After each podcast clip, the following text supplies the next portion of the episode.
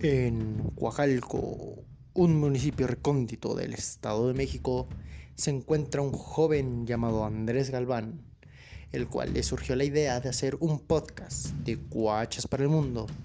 el cual tiene de invitado a sus amigos, a sus amigos más cercanos, los cuales en cada capítulo vas a ir descubriendo, vas a ir conociendo y lo importante, vas a ir aprendiendo sobre Coacalco y lo que tenemos que ofrecerle al mundo. Porque hay grandes personas, grandes proyectos en este municipio, los cuales tienen que ser este, premiados y tienen que ser reconocidos por gente interesante.